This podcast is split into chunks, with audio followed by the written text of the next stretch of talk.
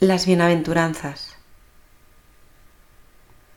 La gran dificultad que encontramos en la vida espiritual es que no acabamos de fiarnos nunca enteramente de Dios y en nuestra timidez conservamos siempre un fondo de confianza en nosotros mismos, que unas veces nos mueve a obrar y otras nos quita todo aliento para la acción. Un apóstol que no tenga puesta toda su confianza en Dios, ilimitada y ciegamente, es hombre al agua.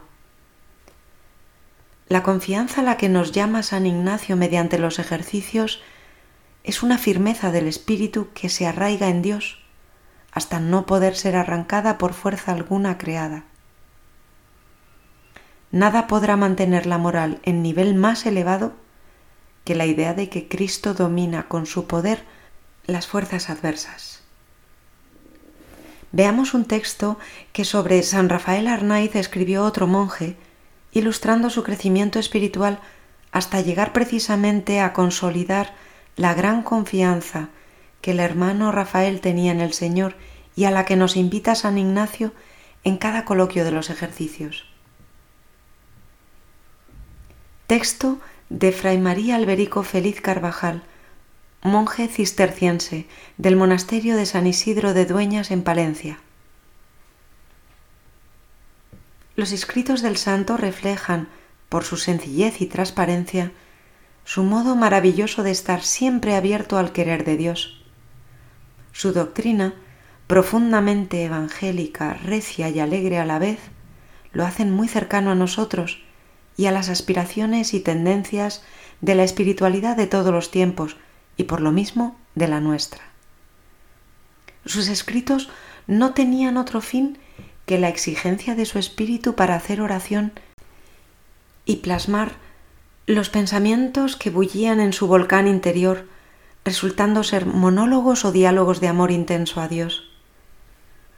Uno de los teólogos censores de sus escritos nos dice, los apuntes del hermano Rafael no son en realidad doctrinales o didácticos en sentido estricto, como si estuviesen redactados para esclarecer algunos puntos de doctrina, sino que son más bien comentarios que salieron de su corazón y de su espíritu como un maravilloso impulso de oración, acomodándolos a las circunstancias de su vida.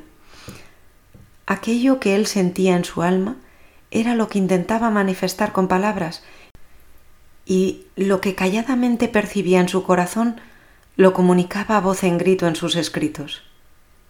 Y añadía, no olvidemos que estos escritos están penetrados por la unción del Espíritu Santo, por lo cual ofrecen un fructuoso apostolado a las almas de los fieles que intentan alcanzar la vida interior. Si los escritos del hermano Rafael poseen un extraño poder de atracción, se debe a la presencia viva del Espíritu Santo que en ellos aletea. Sus apuntes, siempre íntimos, recogen y proyectan el secreto misterio de su persona que avanzando rectilínea por la senda cristiana y monástica, aunque no sin crisoles de purificación en el cuerpo y el alma, llega a consumirse en ardorosas ansias de Dios y en una pasión por el absoluto que le quemaba el alma. El hermano Rafael, ante la fuerte impresión de una experiencia íntima del invisible, plasma en sus escritos algo tan personal que nadie podría decirlo por él. A solas con el propio misterio, piensa, descifra y lee su vocación y luego nos hace felizmente partícipes de sus ansias y de. La mística del hermano Rafael fluye y refluye por todos los poros de su persona, no sólo cuando escribe, piensa y compone, sino también cuando bosqueja, dibuja y pinta, traduciendo plásticamente sus sentimientos más profundos, con su espíritu y su sensibilidad de artista, nos pintará ya no sólo el monte de la perfección rematado por la cruz, sino el ciervo corriendo con ansias insaciables de Dios, y su búsqueda de amores pasando fuertes y fronteras. Y sobre todo, el alma en cruz, que en frase paulina significa la plena identificación con Cristo y que comenzando por una corona de espinas a sus pies, termina con el dardo de la transverberación de la más subida mística. En este sentido nos ha dejado preciosas interpretaciones hechas a pincel o a simple plumilla, traduciendo las palabras de los salmos o explicando plásticamente las poesías más elevadas de San Juan de la Cruz en estampas de exquisitez extraordinaria y mística. Así tenemos extranjeros hoy en la tierra, Salmo 118, 19, que se postre ante ti la tierra entera, Salmo 65, 4, escogí el camino de la verdad, Salmo 118,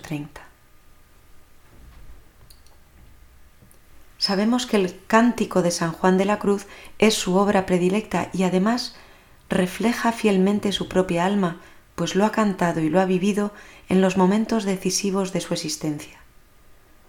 El cántico es la oración de un místico poeta que vive del amor de Dios y por eso es el poema más completo y más cercano a su experiencia.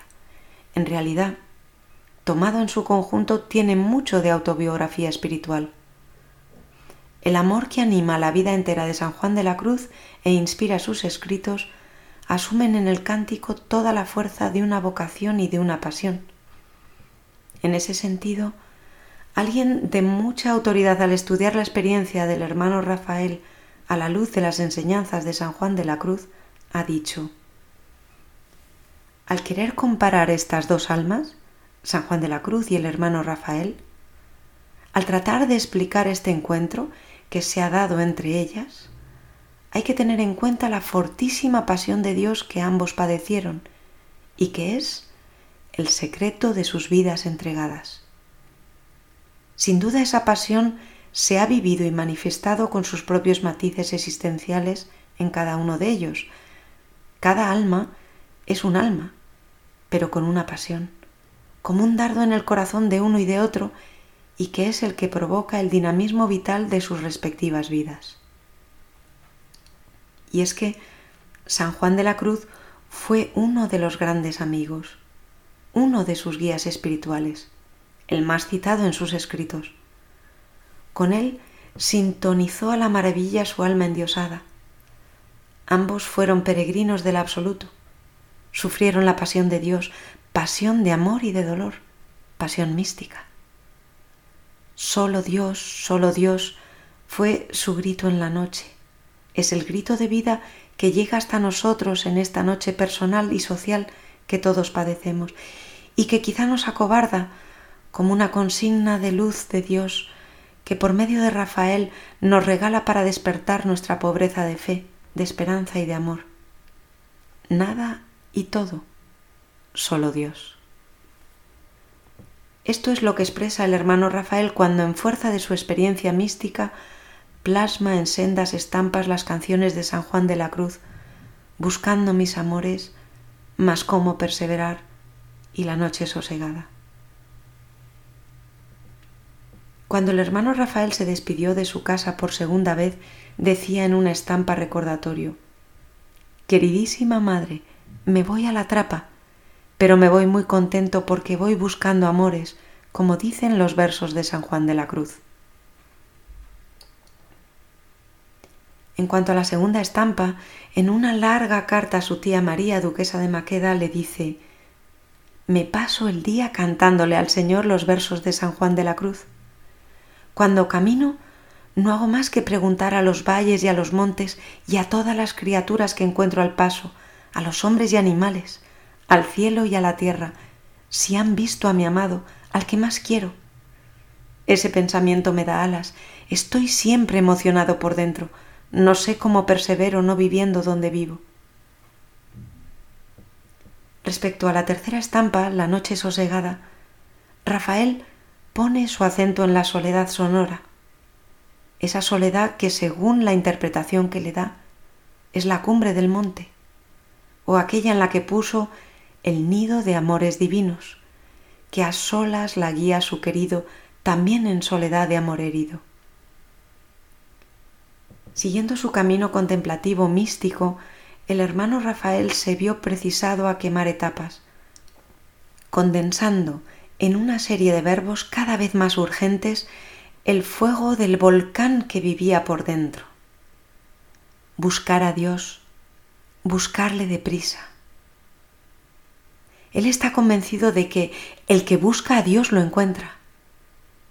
Y por eso lanza el consejo a todos y cada uno. Buscad el corazón de Dios que es insondable. Húndete en él y no busques otra cosa. Y termina convencido. Solo en Dios encuentro lo que busco. Pero hay que buscar a Dios deprisa, corriendo. Y un día, sin fecha fija, traza un dibujo que tiene por fondo la cruz que es Cristo y saltando fuertes y fronteras la silueta de un ciervo veloz, figura de sus propias ansias y anhelos, y reza más que escribe. Como el ciervo desea las fuentes, como el cervatillo sediento olfatea el aire, buscando con qué mitigar su sed, así mi alma suspira de sed de vida, vida eterna, vida de espacio y luz, vida en la cual esa centellica que tengo dentro se dilatará, se inflamará, y a la vista de tu rostro dará más luz que el sol. Y cierra estas prisas de San Juan de la Cruz diciéndonos, cuando el amado envía al alma el olor de sus ungüentos, le hace correr hacia él, que son sus divinas aspiraciones y toques. Pero la vehemencia es más profunda cuando, loco por Dios, el hermano Rafael usa otros verbos de total absorbimiento. Y así dice que quiere abismarse, desaparecer, ser absorbido. En la vida espiritual, en la vida interior no hay principio ni fin. No hay más que Dios. Esa impresión de la inmensidad y grandeza de Dios. Ese sentimiento ante el cual la palabra enmudece. Quisiera el alma no verse, desaparecer, no ser ni existir y solamente la grandeza de Dios. En fin, me pierdo. A veces me veo muy solo y muy pequeño. ¿Qué podré hacer, Señor? Quisiera abismarme y desaparecer. ¿Hay algo más profundo en las ansias de este oblato trapense? Hemos de recordar que el hermano Rafael es un caso carismático evidente la mirada de Dios se posó sobre él con amor especial, y él supo encontrarse con esa mirada y responder a sus exigencias amplia, generosa y heroicamente. La pasión de Dios le consumió, de ahí que los estudiosos de la espiritualidad tendrán que ir profundizando despacio porque Rafael, dentro de la vida mística, es un auténtico torbellino. Es contagio y contagioso es ojo de huracán que arrastra con fuerza de espíritu, remolino absorbente para meterse en Dios, vértigo y vertiginoso. Los anhelos y ansias más vehementes fueron como los de San Pablo. Deseo partir y estar con Cristo. O como los de Santa Teresa, vivo sin vivir en mí. Por eso no encontrando el léxico una palabra más fuerte de unión transformativa con Dios, habla de que quiere disolverse y pone una parábola muy suya. Si en el mar tiras un granito de sal, desaparece, pues la sal se disuelve con el agua y entonces el mar y el granito serán todo uno. Pero si en lugar del granito de sal, que es muy pequeñito, tiras un granito de arena, el granito de arena seguirá siendo pequeño y estará en el mar, pero no se disuelve. Procuremos ser ese granito de sal que se disuelve en Dios y que desaparece, y no el granito de arena que se va al fondo o queda depositado en la playa. No me digas que no puedes. No hay más que dejarse hacer, dejarse disolver. Y ahí dejamos a nuestro hermano Rafael, que a fuerza de impulsos místicos ha quedado disuelto en Dios.